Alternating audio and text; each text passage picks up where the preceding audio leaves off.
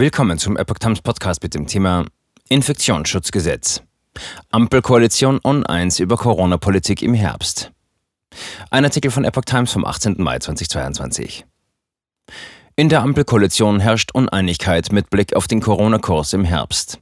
Das Infektionsschutzgesetz muss spätestens bis zum 23. September so reformiert werden, dass Bund und Länder für den Ernstfall ausreichende Maßnahmen zur Verfügung haben, sagte der gesundheitspolitische Sprecher der Grünen, Janosch Dahmen, den Zeitungen der Funke Mediengruppe.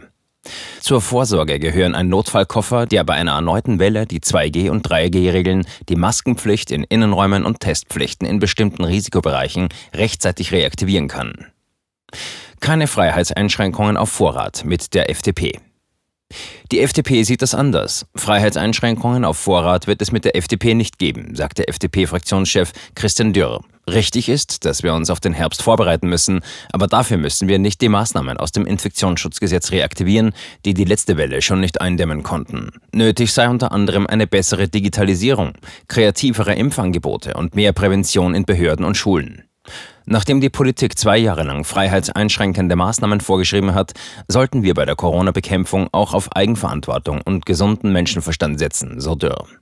Die aktuellen Corona-Regeln im Infektionsschutzgesetz laufen spätestens am 23. September aus. SPD-Gesundheitsminister Karl Lauterbach hatte sich bereits ähnlich wie die Gesundheitsminister der Länder für ein neues Maßnahmenpaket ausgesprochen.